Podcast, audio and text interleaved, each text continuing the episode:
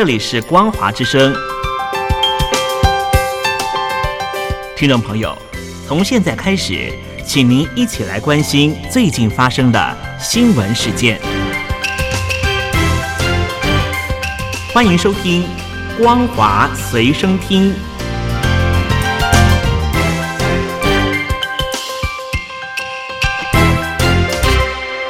听众朋友，你好，我是嘉玲，欢迎收听光华随身听。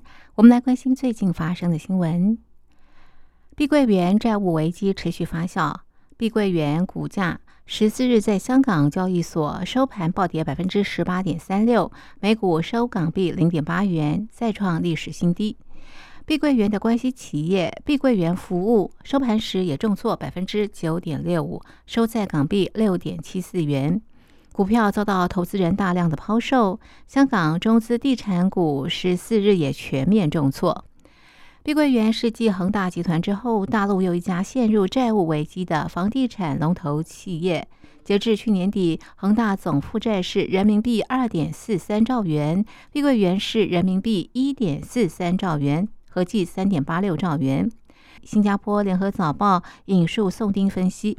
碧桂园三分之二的项目集中在三四线城市，当整个房地产形势发生逆转，这些城市的房市就会首当其冲陷入低迷，导致公司整体销售大幅的放缓，财务状况亮起红灯。即便碧桂园启动债务重组，宋丁认为重组的前景不乐观。重组的成败关键在于接盘方必须认同他们旗下建案的未来潜力，否则很难成功。他并预估。碧桂园已经出现债务困局，将形成连锁反应，波及公司业务覆盖的数百座城市，导致各地政府、银行、债权人和购房者等受到不同程度的牵连。此外，负面效应也会向房地产上下游五六十个产业渗透，项目所在城市的经济也将受到影响。香港电视台十四日引述中原地产首席分析师张大伟说：“大陆三四线城市的市况低迷，加上北京中央实施限价政策，令住房不能低价求售。在销售前景惨淡的情况之下，即便碧桂园之前被市场视为自由生，北京拯救它的难度也相当大。尽管如此，大陆经济学家任泽平也是呼吁，应该要出手相救。”他说：“如果大陆第一大房企轰然倒下，将冲击市场信心、经济恢复、金融风险，关系到几千万人就业，这是大陆经济不可承受之重。”大陆房企巨头碧桂园暴雷究竟意味着什么？英国金融时报报道指出，碧桂园作为大陆顶级开发商，直到最近还被认为比许多开发商财务更健全。一旦最终违约，表明大陆房地产危机经过两年发酵已是根深蒂固，将让人对几十年来推动城市化和经济成长的民营开发商生存能力产生怀疑。而碧桂园的命运也将考验。北京当局改革房地产市场的决心。房地产是大陆经济支柱产业，房地产投资占大陆总投资将近四分之一。房企巨头接连暴雷，影响所及，建筑建材到装潢家电都会受到波及。因此，不少专家呼吁官方应该大力度支持房企渡过难关。另外一个糟糕的现象是。众多有意购屋的大陆民众目前都在观望市场的变化。根据数据显示，大陆今年以来交易量不及过去的一半。专家说，房价越跌，大家就越没有信心，而越没有信心，大家就不可能买房。没有人买房，地产商的财务危机就难解。即便放宽大城市户籍制度，鼓励更多的农村人口进城，效果可能也有限。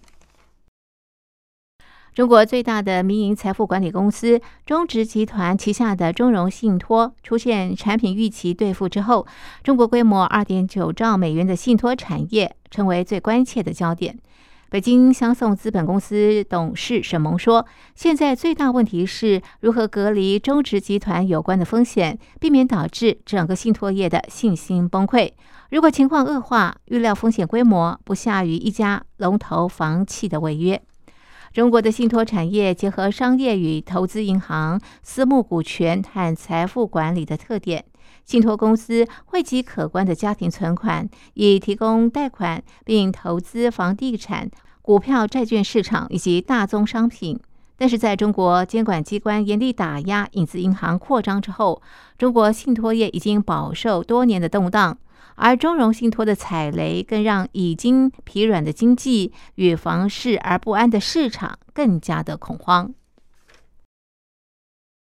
中国的大型建商恒大集团、碧桂园接连爆发财务危机，中融国际信托又经传理财商品停止兑付，加上反商政策和人口减少及老化等问题，分析师指出，中国经济未来十年充满坎坷。中国崛起论可能不会发生，而老百姓将成为连串恶政下的牺牲品。商业内幕报道，中国经济成长、生产和贸易已经不如往昔，甚至出现通缩的迹象。这对负债占国内生产毛额百分之两百八十二的中国而言，是一个危险的讯号。摩根大通策略师警告，如果中国不解决房市、金融失衡和人口老化问题，将重蹈一九九零年代日本失落的覆辙。与此同时，美国为首的西方贸易伙伴逐渐脱离中国，并转向其他市场。墨西哥已经取代中国成为美国最大的贸易伙伴。大西洋理事会研究员罗伯兹表示，北京的大部分问题源自于将经济政治化。中共将手伸进企业，拖累生产力，吓坏民营部门，也降低对外资的吸引力。如今，很多外企觉得中国不再是未来的市场。此外，占中国国内生产毛额约百分之二十五的房地产业，建商频频爆发财务危机，让经济雪上加霜。出生率下降和人口老化，育儿成本不断的攀升，也使中国民众。对经济的信心降低。牛津经济学家马格纳斯在《泰晤士报》投书指出，中国经济面临结构性的问题，恐怕陷入长期停滞。虽然这不表示中共会结束统治，但是先前所称的中国崛起论可能不会发生。然而，中国衰落可能会透过煽动民族主义情绪来转移问题。最危险的爆发点在台海。美日韩三国领袖峰会预定十八日在美国登场。《华尔街日报》报道，美日韩峰会标志着两个首次，拜登首次在华府近郊的大卫营见外国领袖，也是美日韩三国领袖首次单独举行峰会。根据报道，这次峰会主要目的是应对中国和北韩。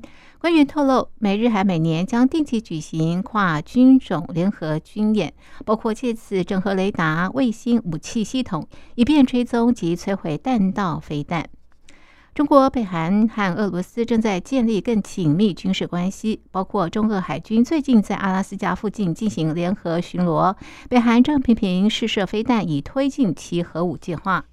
日本经济新闻报道，美日韩已经同意在今年内开始及时共享北韩发射飞弹的侦察情报。这次峰会也将谈及这项合作。日美和美韩早已经透过美国开发的资讯联系系统共享即时情报，这次将透过美国串联这两条线，未来三方都可以进一步掌握北韩飞弹的发射地点、角度、速度和飞行距离等。中国和印度自二零二零年五月在边境加万古爆发小规模冲突以来，就未曾放松边境军事部署，并且持续在拉达克东部实际控制线沿线对峙。印军到目前为止已经在前线部署六万八千名士兵以及九千吨装备，以防共军越界。此外，印度也积极扩大在东南亚地区的影响力，有助于东南亚国家对抗中国的主导地位。以上是本节的光华随身听，感谢您的收听，我们下次同一时间继续在空中相会。